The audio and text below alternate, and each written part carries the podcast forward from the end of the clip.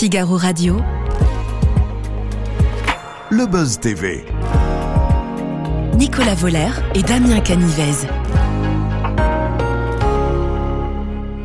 À toutes et à tous, bienvenue dans le Buzz TV de TI Magazine. On est ravis de vous retrouver pour ce nouveau Buzz TV avec aujourd'hui sur ce plateau un journaliste bien décidé à quitter les studios confortables pour aller sur le terrain, souvent chahuté mais jamais renversé. Ce reporter n'hésite pas à jouer des coudes pour informer les téléspectateurs de LCI, que ce soit d'une conférence de presse du PSG, lors d'une manifestation contre la réforme des retraites. Cet ancien visage du petit journal et de quotidien vient nous voir au Buzz TV car il a migré cette saison en fin de matinée euh, pour nous proposer une chronique des plus croustillantes, vous allez le voir. Bonjour Paul Larouturou, ravi de, de vous accueillir. Tout est Paul, c'est le nom de votre rendez-vous hein, que vous incarnez tous les jours, c'est à 11h sur LCI, canal 20. 6. on le dit. Mais c'est bien, de temps en temps, il faut le dire hein, toujours. Euh, euh, vous intéressez à un sujet en lien avec l'actualité politique. Est-ce que, à l'heure actuelle, avec la réforme des retraites, tout ce qui se passe, vous êtes en train de vivre le, la séquence la plus excitante de votre, de votre carrière de journaliste politique? Alors, j'ai envie de dire qu'on refait la politique française. Et quand je dis excitant, je mets bien Ouais, les ouais, guillemets, non, hein, bien sûr. C'est qu'il se passe beaucoup, beaucoup, beaucoup. Oui, alors ce qui a- j'ai la grande chance donc d'avoir cette chronique qui s'appelle Tout est Paul le matin à 11h et de Ouais. co-présenter avec Elisabeth Martichoux le 11h midi. Et donc ensuite, on a quatre chroniqueurs que je me permets de citer Julien Arnaud, euh, Claire Fournier, Paola Purari et Xavier Giacomoni. Donc on fait un tour de l'actu et à la fin, j'ai un invité. Ouais. Euh, et, et- et très souvent, l'invité est Ukraine. C'est une façon de répondre à votre question. Donc on continue à traiter évidemment sur la scie l'actu ukrainienne, encore euh, par exemple ce matin. Et en même temps, effectivement, faire systématiquement un reportage en France. C'est vrai qu'il y a une énorme tension politique avec un président de la République qui pense que c'est fini, que la motion Que c'est a été terminé, et pour vous, c'est pas le cas encore, hein. 49, Et on verra, Ouais. je dis c'est le cas, il y avait un petit peu moins de monde, mais je tiens à dire qu'il y avait quand même, pour avoir fait toutes les manifestations, il y avait encore du monde dans la rue la semaine dernière. J'étais avec le président de la République également, il s'est déplacé au bord d'un lac pour faire un discours sur l'eau. Il y avait un comité d'accueil, il n'était que 200, mais ce qui était intéressant, c'est qu'il y avait à la fois des militants écologistes suite aux méga bassines et aussi, encore une fois, des opposants à la réforme des retraites. Donc c'est pas fini, c'est passionnant. Et, et vous parliez des canal 26 de la TNT, Ouais. mais on- ce qui est intéressant aussi, c'est qu'on le fait beaucoup sur Internet et on sent vraiment un très fort intérêt des gens, énorme, sur ces questions euh, de la réforme des retraites, qui est une question politique qui n'est pas derrière nous. Alors, on va continuer d'en parler, hein, évidemment. On va demander à la régie juste d'enlever le retour. parce Oui, qu'on j'allais dire, entend- qu'il y avait on un vous entend un petit peu, c'est pas grave, mais J'ai cru qu'on me disait arrête de parler. Si, si vous pouviez enlever le retour, ce sera, ce sera parfait. On va poursuivre cet entretien dans quelques instants. On parlera évidemment de votre euh, travail, de vos projets. Euh, évidemment, Paul, ce sera après les news médias de Damien Canivez. On va démarrer tout de suite ces infos médias avec euh, Florent Pagny, Oui. euh, qui s'est confié hein, ce week-end sur sa santé. Exactement, le chanteur était l'invité du magazine 20h30 le dimanche présenté par Laurent Delahousse sur France 2. Il venait y faire la promotion de son autobiographie intitulée Pagny par Florent. À cette occasion, il en a profité pour confirmer la récidive de son cancer du poumon. Il précise qu'il y a quelques mois, un nouveau ganglion est apparu et qu'il doit donc su- subir une nouvelle euh, chimiothérapie. Alors comment expliquer cette rechute? Eh euh, Florent Pagny indique que son traitement d'immuno- d'immunothérapie euh, fonctionnait bien, seulement il avait pris ses distances avec euh, le traitement. J'ai fait un peu le con pendant 4 à 5 mois, reconnaît-il, précisant qu'il ne fera pas deux fois la même bêtise. Le chanteur n'a pas l'intention de mettre entre parenthèses ses projets pour autant, bien au contraire, il compte bien participer à plusieurs festivals en juin et en juillet prochain. Alors, on a vu, Florent Pagny en a parlé hein, de ça. Mm. Est-ce que, euh, quel regard vous portez sur ces personnalités? Je pensais évidemment au regretté euh, Jean-Pierre euh, mais également Florent Pagny, beaucoup qui maintenant mettent en avant euh, leur Oui. maladie, enfin qu'ils le disent tout simplement. Est-ce que vous pensez que c'est à la fois de la communication, aussi la peur que d'autres choses se disent sans leur, euh, sans leur consentement? Ben, je pense qu'il y a effectivement une façon de contrôler le récit, Ouais. contrôler le narratif, comme on dit en communication politique. Et moi, j'avais été très marqué par l'entretien auprès d'Audrey Crespo-Mara. Oui. Il me semble, mais je Dans le 7 connais- à 8, ouais, dans qui était, qui très, qui était très extrême- vraiment très Ouais. fort. Il me semble, mais je le connais pas, qu'il y a tout simplement une envie, comme il a un grand public, de partager ses peines, Ouais. ses joies, ses douleurs, sa résilience. Euh, c'est vrai que c'est bouleversant. Vous parlez de Jean-Pierre Pernaut. Moi, j'ai pas eu la chance. de- Je l'ai croisé dans l'ascenseur deux fois, mais je suis arrivé l'année dernière à LCI. Je l'ai pas connu, mais je peux vous assurer qu'effectivement, il a laissé une énorme empreinte euh, dans la tour euh, TF1 et LCI. À la cantine, on m'en parlait encore la semaine dernière. Donc, ce sont des gens qui. Enfin, Jean-Pierre Pernaut a très profondément marqué euh, la tour TF1, mais malheureusement, je l'ai pas connu. On poursuit ces infos médias, Damien, euh, avec Anne Sinclair. Ouais. Alors, elle était sans filtre. hein. Ah oui, Euh, C'était samedi soir, là, il y avait plus. C'est rare de la voir comme ça. exactement. C'est vrai que la présentatrice était l'invitée d'Anne Sinclair samedi soir sur France 2. Et le moins que l'on puisse dire, effectivement, c'est qu'Anne Sinclair ne pratique pas vraiment la langue de bois. Non. Entre deux tacles glissés à Éric Zemmour et Marine Le Pen, l'ancienne star de TF1 a révélé que François Hollande lui avait proposé le poste de ministre de la Culture. Alors une proposition alléchante qu'elle a refusée à cause de son indépendance. Je ne peux pas défendre quelque chose auquel je ne crois pas. Voilà ce qu'elle a déclaré pour justifier le refus qu'elle a donc opposé à François Hollande. Absolument. Ces, ces politiques qui s'engagent, ces journalistes qui s'engagent, qui font parfois des allers-retours, comme ça. Je pense à Roselyne Bachelot, Oui. euh, notamment. Est-ce que vous, euh, ça vous choque, Paul, vous qui suivez la politique, ou est-ce que, après tout, euh, une question d'offre et de la demande du marché Non. Est-ce qu'on peut être un jour devant et un jour derrière? Moi, ça me choque pas. Moi, j'ai un ami qui s'appelle Loïc Signor, qui bossait pour CNews, qui était un excellent collègue. Vous êtes de Biarritz. Il avait notamment couvert magistralement le chef de Biarritz, et puis il a fait le choix d'aujourd'hui de, faire la, la communication de Renaissance, d'être porte-parole du groupe Renaissance. Euh, moi, je porte pas de jugement. Je dis juste deux choses. Je dis que moi, je suis très heureux comme contre-pouvoir, essayer de faire partie du contre-pouvoir. Et moi, à titre personnel, je reste journaliste à 10 000 Et la deuxième, c'est que c'est un voyage sans retour. C'est-à-dire qu'on ne peut pas faire d'aller-retour, sinon le public s'y perd. Ça, c'est très important. Donc, Roselyne Bachelot, c'est perdu pour vous. Roselyne Avec tous ces Bachelot- allers-retours, c'est Roselyne ça Bachelot, déjà pour moi, n'a jamais été journaliste. Ouais. Elle a Bah, elle est chroniqueuse. Oui, mais chroniqueuse, c'est C'était à la terme entre Oui, un mais- ministère des chroniques Oui, parce qu'en plus, des chroniques. en plus de ça, elle est aussi à fond dans le divertissement. C'est un personnage, Ouais. la grosse tête. Euh, donc, euh, donc je, je ferai le distinguo moi, entre euh, avoir entre guillemets son rond de serviette dans une émission, par exemple en chronique, dans le divertissement, et être dans l'information. L'information, ça doit être indépendant, et les gens vraiment nous demandent de ne pas avoir de collusion. Moi, je déjeune pas, je Ouais. dîne pas, je voilà, il faut il faut garder une distance critique. Les gens comptent sur nous là-dessus, donc on peut pas pantoufler, faire des Mais, allers-retours, mais vous pourriez impossible. euh, passer de l'autre côté, Paul Impossible. Alors, Définitivement, hein, j'imagine. Vous engagez en Impossible. politique Moi, je suis, non je- ma passion, euh, c'est vraiment le journalisme, et je suis très heureux comme ça. Je vais déjà essayer d'être un journaliste politique correct.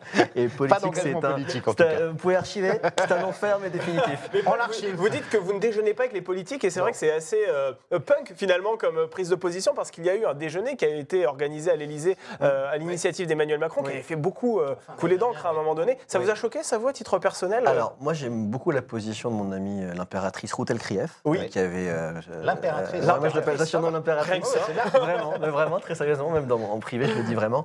Euh, elle dit, je suis d'accord avec elle, qu'il faut arrêter de hurler avec Ouais. les loups. Moi, il y a un point, c'est que ça me choque absolument pas qu'il y ait des journalistes qui déjeunent avec le président de la République dans un cadre professionnel pour parler retraite, fin de vie. Enfin, Qui dîne, hein, en l'occurrence, c'est c'est autre chose. aussi, c'était un dîner. Je me Oui, souviens c'était pas. un dîner, C'était un dîner. c'est un dîner, Ah c'est oui, encore autre je chose crois que qu'un c'était- je déjeuner. me souvenais Non, pas que c'était c'était un dîner. dîner, Ok. ouais, c'est aussi Autant pour pour ça. moi. En revanche, Ouais. moi j'ai un point que- qui est important, c'est qu'on ne peut pas que c'est l'entourage du président de la République. Moi j'ai écrit un bouquin qui Ouais. s'appelle Élysée confidentielle. Dans Oui, mon livre, j'ai des sources de première main, mais ils ont des noms, des prénoms et des fonctions. Oui. Je trouve paresseux.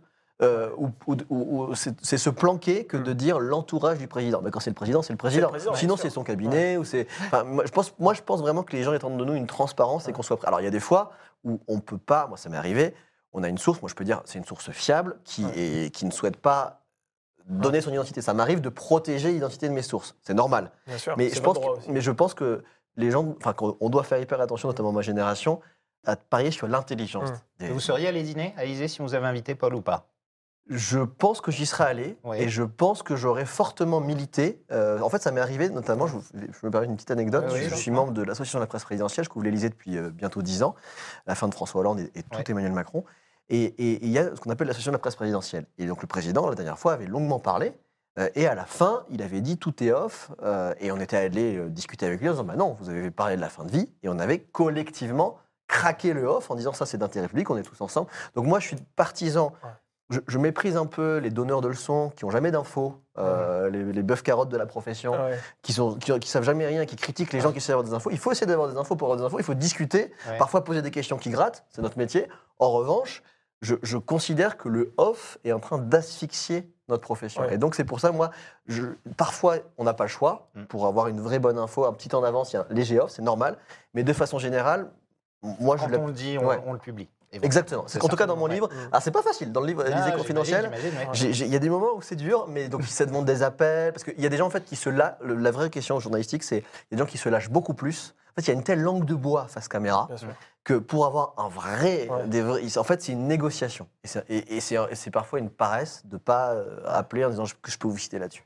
Mm, Absolument. Bon, David et l'homme s'en sont va. pas brillés avec François Hollande. hein. Ça, c'est sûr. On termine avec le chiffre du jour, Damien. Je suis allé voir leur C'est- pièce qui est très bien. Je vous, la recommande. Elle est super.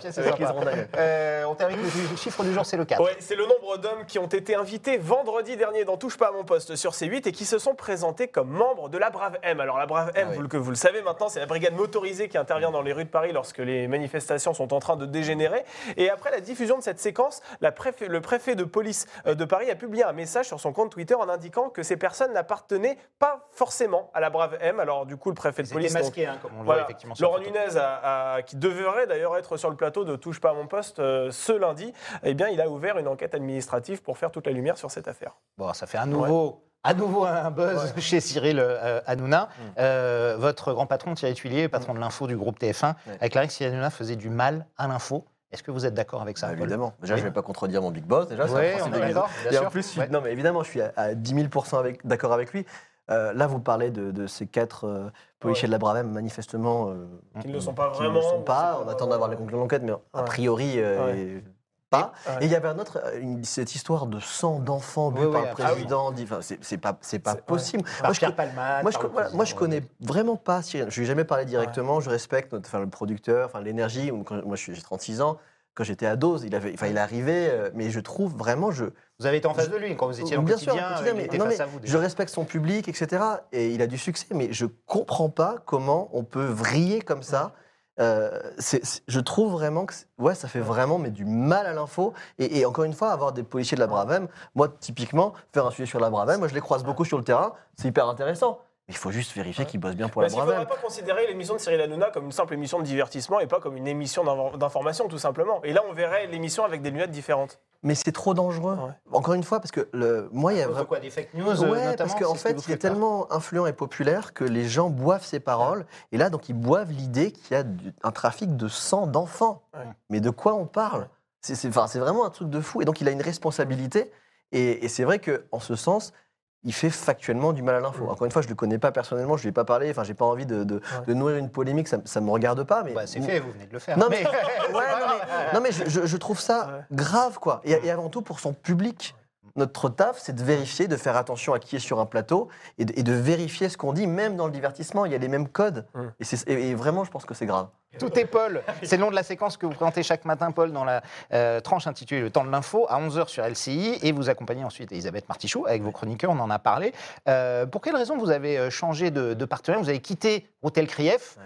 Pour Elisabeth Martichoux, c'était un divorce consenti, ça s'est bien Ah bah, passé, elle vous en a pas voulu Je n'ai pas divorcé avec Ruth, on se voit beaucoup. Elle est-. Euh, je vous laisse l'appréciation. Je Vous êtes devenu pas polygame, Oh là là, mon Dieu. Non, vous J'ai l'appelez toujours l'impératrice. Donc Je l'ai titré, je suis polygame, c'est extrêmement dangereux. Hôtel Krief, Elisabeth Non, euh, vraiment, ouais, Ruth, c'était une expérience euh, extraordinaire l'année dernière quand Fabien Namias et Thierry Tuillet m'ont proposé de la rejoindre. Ouais. J'ai dit oui, euh, mais vraiment dans le quart de seconde, et j'ai adoré travailler avec elle. Et donc Fabien Namias, le directeur de la CI, m'a proposé donc, de co-présenter avec Elisabeth Martichoux. Euh, Elisabeth fait le 9-11 toute seule et je la rejoins pour le 11-12 avec les quatre chroniqueurs que j'ai cités tout à l'heure. Absolument. Euh, et c'est vrai que c'est. On avait envie de, de proposer vraiment une émission euh, différente, euh, nouvelle. Euh, donc il y a ma petite chronique, mon petit reportage. Ensuite, il y a vraiment euh, de l'international, de l'économie, de la politique, de la, de la société. Et puis mon interview, qu'on, on- il est autour de la table, évidemment, Ouais, ouais, qu'on anime tous sûr. ensemble. Et donc c'était une façon de, de créer dans cette case un nouveau rendez-vous. Et c'est vrai que là, les audiences viennent de tomber. On est hyper heureux. Euh, la case se porte bien. Enfin, Enfin, se porte bien, LCI se porte bien Ouais. de manière générale, mais entre l'instant Paul et tout est Paul, c'est Ouais. quoi la vraie différence? Pour les gens qui vont, qui vont vous rejoindre, qui vont vous regarder maintenant Alors, euh, aucune, j'essaie juste de me réinventer. D'accord. C'est-à-dire, j'ai la même Donc il y a titre, ça c'est voilà, déjà différent. J'avoue, c'est moi qui disais, on va appeler ça Instant Paul, on va appeler ça Tout est Paul. Non, mais à la base, c'est vraiment que je considère que tout est politique. Ouais. Quand je demande à Kylian Mbappé euh, pourquoi il ne prend pas le train Oui. euh, plutôt que l'avion, Ouais. je considère vraiment que c'est politique. J'ai pu faire des sujets sur Polanski, sur le sport, sur le Gret, évidemment les manifs, tout est politique. Donc c'est un truc que je dis souvent, donc je me dis, bon, on va, on va le mettre comme, comme nom de chronique. Et, et là, ma volonté, moi, ça fait euh, plus de 10 ans que je suis reporter. Ma volonté aussi, maintenant, je co-présente cette émission et j'interviewe aussi en direct, ce que je n'avais jamais fait. Ouais. Donc c'est un apprentissage pour moi. Il y a des jours où franchement je me trouve très mauvais. Il y a des jours où je commence vaguement à choper des trucs et, et Elisabeth m'aide beaucoup dans le rythme. Euh, c'est une grande intervieweuse politique, Elisabeth Martichoux, donc elle, elle m'aide à comprendre à quel moment il faut dire quoi, comment bien ranger euh, euh, son Tout ça, interview. Donc c'est extrêmement formateur.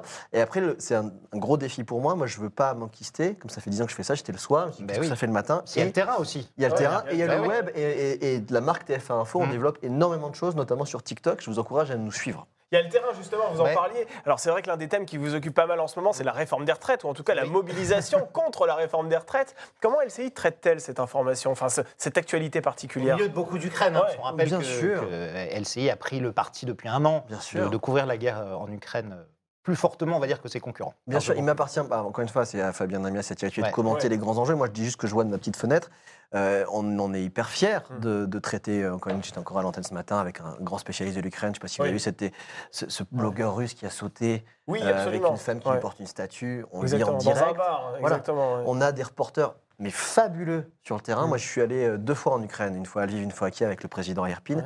mais j'étais pas sur le front. On a des, vraiment, j'ai des, notamment des consoeurs qui sont mais vraiment sur la ligne de front. Je, je- je reçois leurs images. Je suis en admiration absolue pour leur, déjà leur courage Absolument. physique. On a reçu leur- Margot Ben ici, qui a, eu le, qui a eu le prix Albert Londres pour ses reportages en Ukraine. Exactement. Voilà, Ou euh, un Jérôme Garot qui est en Russie. C'est très Ouais. dur de travailler en Russie. Ouais. Enfin, je ne peux pas tous les citer tellement ils sont nombreux, mais vraiment, c'est une grande fierté. Et puis, on a la chance, effectivement, d'avoir ah, systématiquement les meilleurs experts en plateau, des experts militaires, des, des pro-ukrainiens, mais pas forcément. Enfin, voilà. Et, et- et moi, j'ai interviewé euh, le, le- le porte-parole de l'am- l'ambassade russe. Oui. On essaie vraiment. Donc, donc je ne sais pas une réponse directe à alors- votre non, question. non, bien sûr, mais, mais pour ce qui vous concerne, vous, parce que là, vous citez tous ces reporters incroyables qui, qui couvrent la guerre en Ukraine, Ouais. mais pour vous, quand Ouais. vous avez couvert les manifestations, maintenant, les chaînes d'infos ne dévoilent même plus les noms de leurs reporters. Alors, Euh, c'est pas mon cas. c'est- c'est une- Alors, c'est pas votre cas, mais cette pratique, elle est de plus en plus répandue, alors- pour des raisons de sécurité, on Oui, dit, hein, évidemment. Vous avez raison. L'Ukraine, on en est très fiers, on en fait Ouais. encore beaucoup, mais effectivement, on a couvert, moi j'ai fait quasi. Sur les 10, j'ai dû en faire 7, donc j'ai dû en louper 3. On va dire que j'ai fait toutes les manifs. Euh, oui, vous avez raison, j'ai des confrères qui arrivent avec une bonnette noire.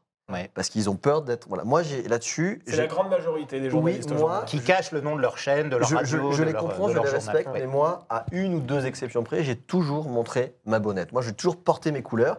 J'ai pu avoir par le passé de la sécurité, comme beaucoup des confrères qui font de la sécurité, Ouais. comme malheureusement beaucoup de confrères parce qu'on n'a pas le choix. Toutes les dernières manifs, je vous le dis, je suis parti euh, vraiment du début, je suis allé à la fin, j'ai tout remonté dans le cortège, je n'avais aucun garde du corps, j'étais en live sur TikTok, sur mon compte et sur celui de TF1 Info. Je n'ai pas eu le début d'un problème, à part sur la fin. À la fin, effectivement, il y avait quelques black blocs. Mais il ne faut pas confondre euh, les Ouais. centaines de milliers de personnes, voire les millions parfois, avec vraiment cette, cette, euh, armée de crétins qui veulent. Absolument. Mais pour le coup, eux, Qui ont le agressé coup, les journalistes mais- comme vos confrères de BFM. mais ils veulent parfois dernière. nous tuer. Ouais. Donc Ouais, c'est pour ça qu'il faut vraiment, euh, malheureusement, avoir des gardes du corps. Et euh, voilà. Et autre pratique qui se répand, c'est ce qu'on appelle des duplex en radio. Des fois, moi, ça m'est arrivé, euh, je ne sais pas si vous avez j'ai fait un petit duplex. J'étais vraiment entre les policiers à droite et les black blocs à gauche. Et je, n- j'ai- on n'a pas voulu prendre le risque que je sois à l'antenne si jamais je reçois quoi que ce soit. Donc j'ai fait ce qu'on appelle en radio. Et il se trouve que lors de ce duplex-là, euh, il y avait des, des gamins Des- vraiment des 15 lycéens, ans ouais, voilà, qui qui étaient sur sur bus. Ouais, On est bloqué, on est bloqué. Et là, il y a un policier qui en direct les asperges de gaz lacrymogène. Donc, Alors euh, qu'il ne présentait aucun danger, qu'il n'y avait aucune Absolument. menace. Il Donc, euh, du coup, j'étais encore Ouais. plus content de ne pas avoir montré mon visage, parce que souvent, c'est Ouais. beaucoup moins intéressant de montrer son visage que de voir ce qui se passe et d'essayer de poser des questions. Mais comment vous Eh faites pour assurer votre sécurité très concrètement? Puisque vous êtes un Ouais. visage connu, on sait que les journalistes ne sont pas forcément appréciés des black blocs et des militants, des militants radicaux. Ouais. Est-ce qu'à un moment donné, vous craignez pour votre sécurité lorsque vous vous approchez euh, de ces casseurs? En fait, être un visage connu, c'est aussi beaucoup d'amour. Moi, j'ai beaucoup Ouais. parlé, euh, notamment en parlant du livre euh, Élysée confidentiel, de, de la haine. Ouais. Et dans les manifs, il y a eu la haine. Mais dans ces- dans- même dans ces manifs, il y a aussi des gens qui nous aiment beaucoup et qui nous disent continuez votre travail. Donc, je pense que c'est important de dire qu'il y a aussi de Dans le cortège syndical, très certainement. Dans le cortège syndical, etc. Les Black Blocs nous m'ont pas fait des bisous.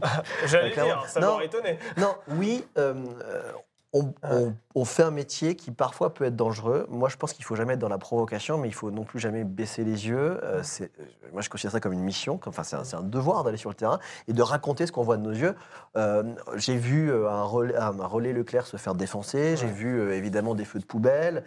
Donc on le couvre, on le dit, on fait pas un zoom sur les feux de poubelle comme font certains confrères en disant il y a un feu de poubelle qui brûle, la France crame. Non, on prend du recul. Il y a une poubelle là, mais là-bas il y a le convoi, ça se passe bien. Dire, Vous ne travaillez pas comme BFM, comme CNews, comme les autres, c'est ça Vous voulez que que vous méchant Non, avec pas mes du copains tout. mais j'y- Je- C'est c'est je- différent, sans doute, une C'est euh, différent et je suis Ouais. très C'est un fier, choix. notamment quand je vois le traitement de l'affaire Palmade, de travailler pour LCI. D'accord. Vous trouvez Ouais. qu'ils en ont fait trop sur. BFM Mais bien- Je, Oui. voilà, je ne citerai pas les confrères, mais moi je suis vraiment très à l'aise avec la ligne éditoriale de Bastien Morassi, mon directeur de la rédaction. Je trouve vraiment qu'on hiérarchise parfaitement, on continue à faire de l'Ukraine, on parle des manis, ce matin j'ai fait un sujet fin de vie, Mm. on parle de tout, on essaie de faire du journalisme. Alors Gérald Darmanin accuse Jean-Luc Mélenchon notamment d'être un pyromane, de vouloir la Ouais. révolution. En tant qu'observateur politique depuis euh, plus d'une dizaine d'années, Paul, est-ce que vous pensez que euh, la France euh, insoumise est responsable ou en partie responsable des tensions qui existent euh, aujourd'hui en je- France? Je, je... Alors, la réponse elle est... Les syndicats, Ah, c'est autre chose. Ouais, on parle vraiment de c'est simple et politique. compliqué. votre- Ouais. En fait, ce que je peux vous dire factuellement, c'est que j'étais là lors du vote du 49-3 et j'ai vu les dé- tous les députés France Insoumise traverser le pont de la Concorde pour aller soutenir la manifestation place de la Concorde où il y avait beaucoup de jeunes. Absolument, oui. Donc, on peut dire que factuellement, là où Marine Le Pen et le roi Changel euh, sortent gagnants, euh, en croire les sondages et tous les tous les Qui sortent vainqueurs de cette séquence-là, oui, voilà, oui, en cas de dissolution, elle est première ministre, Marine. Le Pen. oui. Mais elle fait rien. Euh, en tout cas, dans les, dans, je veux dire, dans les manifestations, elle- elle ne se déplace pas. La France insoumise, alors euh, certains considèrent qu'ils soufflent sur les braises, d'autres considèrent qu'ils accompagnent ce mouvement. En tout cas, moi qui fais toutes les manifs, ils sont dans toutes les manifs Ils sont, et ils sont notamment présents, oui. ils sont présents. Et je ne sais pas si vous avez vu cette- cette, euh, ce portrait en monarque d'Emmanuel Macron. Oui. C'est un visuel de la France insoumise que tous les militants ont affiché sur leur Ouais. t-shirt. Donc eux, ils ont réussi à, comme il y a eu, c'est- en gros, euh, c'est CGT, évidemment CFDT, Laurent Berger, et la France insoumise jouent un très grand rôle dans ces manifestations. Après, il ne m'appartient pas. euh, voilà, de, de- de- de parler de complicité avec les C'est pas, sûr, c'est ouais. pas- mais ce que je peux vous dire, effectivement, ce que j'ai vu de mes yeux, c'est qu'ils sont extrêmement actifs dans les manifs. Et inversement, je couvre également évidemment l'Assemblée nationale. euh, vraiment, ils font beaucoup de bruit, ils font des happenings, ils huent. En fait, on n'entend qu'eux. Donc, c'est leur stratégie. Est-ce qu'elle est payante? A priori, et ça en tant qu'observateur, ce n'est pas un jugement, j'en suis pas certain en termes politiques, ne serait-ce que la dernière législative partielle, même s'il faut prendre du recul, ils ont perdu face Dans l'Ariège. euh, dans ouais. exactement, face à une socialiste. Donc je, je ne suis pas persuadé euh, que euh, eux-mêmes, pour, je vous dis même le contraire, c'est que pour parler avec certains députés français insoumises, ils remettent en question certains cette Ouais. stratégie de Jean-Luc Mélenchon. Absolument. On Et parle dans le d'Emmanuel cadre- Macron Oui, c'est ça. Dans le cadre de votre Bah métier, vous suivez aussi la présidence de la République bien et bien évidemment Emmanuel Macron. Bien sûr. Quel- comment qualifieriez-vous le rapport que vous avez avec Emmanuel Macron? Est-ce que c'est un rapport purement professionnel Ouais. qui se passe face caméra ou bien est-ce que, comme vous l'avez rappelé tout à l'heure, vous avez aussi beaucoup de off et beaucoup d'entrevues avec Bah, Vous le président de étiez la pas au dîner République? déjà, c'est pas voilà, sympa. Non, mais c'est Alors que normal. vous couvrez l'Élysée. Non, mais c'est normal, c'était les, chefs de service. Je suis pas chef de service, je suis, un petit reporter présentateur. Euh, non, ça c'est complète- ça, c'est complètement normal. Euh, moi, euh, pour répondre à votre question, Ouais. mon rapport avec Emmanuel Macron, il est uniquement professionnel. Ouais. Euh, voilà, on n'est pas amis, on n'est pas ennemis non plus, on se Il n'y a tutoie pas de rapport de séduction avec lui parce qu'il il- il sait qu'il il peut obtenir de, de vous quelque chose aussi. C'est Bah, la particularité, c'est que moi, vraiment, je l'ai croisé quand il est secrétaire général adjoint de l'Élysée, je l'ai couvert comme ministre, et j'étais sur le pont de Bercy quand il avait posé sa démission, j'ai fait son premier meeting, Ouais. et donc c'est vrai que je l'ai énormément couvert. Je- Oui, ouais. Je l'ai vraiment, vraiment. euh, je, je- je fais partie des journalistes. Je suis pas le seul. On est quelques-uns à le suivre vraiment depuis le tout début. Depuis le début. Donc on a un rapport uniquement professionnel, mais c'est vrai que, euh, en fait, ce qui est intéressant, c'est que souvent il, il tend l'oreille, il regarde nos questions. Parfois il s'arrête, parfois il s'arrête pas, mais au moins il, est- il- il- il- Ouais. il- il écoute nos questions. Donc c'est vrai qu'on a un rapport. Enfin, De pour être très, c'est ça pour être très concret, euh, quand il y a un déplacement d'Emmanuel Macron, il est rarissime Ouais. qu'on ne revienne pas avec un petit sonore une petite interview. Donc il, a- il, est- il, et puis il a envie de convaincre Ouais. aussi. J'ai pu l'énerver quand je lui ai demandé s'il la retourne c'est son Fouquet. J'ai pu faire des interviews où Ouais. il était vraiment, vraiment en colère.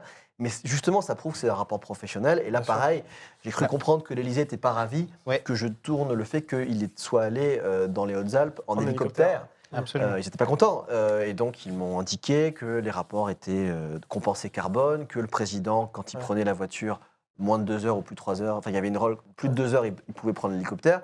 Moi, j'ai répondu oui, enfin, c'est aussi une façon de vous planquer. Vous recevez des coups de pression lorsque vous Ouais, diffusez ce genre évidemment, mais évidemment, mais c'est- sain, c'est normal, Ouais. c'est des rapports de force. Et c'est pas lui directement qui décroche son téléphone, c'est son entourage. Son entourage. Mais c'est mais c'est normal. Euh, encore une fois, ils sont le pouvoir, je fais partie du contre-pouvoir. Donc c'est un rapport de force qui est un rapport de force pardon qui est sain, qui est logique. Mais Dans mon une démocratie, en tout cas. exactement, mais mon travail c'est de prendre du recul. Alors, un petit mot sur l'exécutif qui est très critiqué en ce moment, notamment en termes de communication. Euh, évidemment, hein, le ministre du Travail qui se confie à Tétu, Emmanuel Macron dans Pif Gadget. Et alors aujourd'hui, depuis Ouais. ce matin, c'est Marlène Schiappa Dans pose en, Playboy. en- en une de Playboy Oui. et qui est en- dans toutes les tendances hein, de tous les réseaux sociaux. Oui. Est-ce que vous pensez, comme euh, Bertrand Chameroy, il est humoriste, hein, l'a dit sur RTL ce matin, que c'est le concours Lépine de la communication foireuse? Alors je crois que euh, Emmanuel a enregistré cet entretien à peu près en même temps que le Pif Gadget. Je crois que c'est fin février. Donc Ah ça oui. sort. Ouais. je- si je comprends bien, c'est un alignement des planètes. Euh, quand Julien Arnaud euh, quand, euh, m'a parlé de cette interview, euh, Et Il sur y avait déjà des sur manifestations. Pif Gadget, Ouais, j'ai cru que c'était une blague. Oui. Une blague. J'ai Ouais. cru que c'était une blague. mais Ça ne l'était pas. avril. Euh, Marlène Schiappa, c'est un peu différent parce que Gérald Darmanin dit être une femme libérée, c'est pas si facile. Pour tout vous dire, je lui ai envoyé un message pour lui proposer une interview. Si elle, est- si elle regarde euh, l'émission, je- Avec Cookie bien. Dingler, hein, Euh, qui chantait cette chanson dans les années exactement. 80. Exactement. J'aimerais bien, non, mais j'aimerais bien avoir son. Et elle s'est fait a priori taper sur les doigts Ouais. par Matignon. Euh, moi, je déteste hurler avec les loups. Je ne fais jamais ça. Donc, rajouter une pièce dans la machine Ouais. de Miss devrait pas être une de Playboy, Ouais. je, ne- je ne Je- le ferai pas. On le ferait pas. Par contre, j'aimerais bien euh, lui montrer la une et avoir en direct son commentaire sur. euh, Un dernier Sur petit mot, parce qu'on on a, on a bientôt fini. Euh, Yann Martel, vous avez gardé les contacts, vous avez toujours des liens, vous regardez un petit peu toujours l'émission qui fait, qui cartonne, hein, il fait Ah, plus de ça 2 cartonne, millions ouais. chaque soir. Ouais. Euh, non, Ouais. je, alors je regarde plus l'émission en direct, je vois des petits bouts sur internet, mais je vois Sophie Dupont était avec moi, avec Emmanuel Macron, Daniel Chaouch a gagné un prix.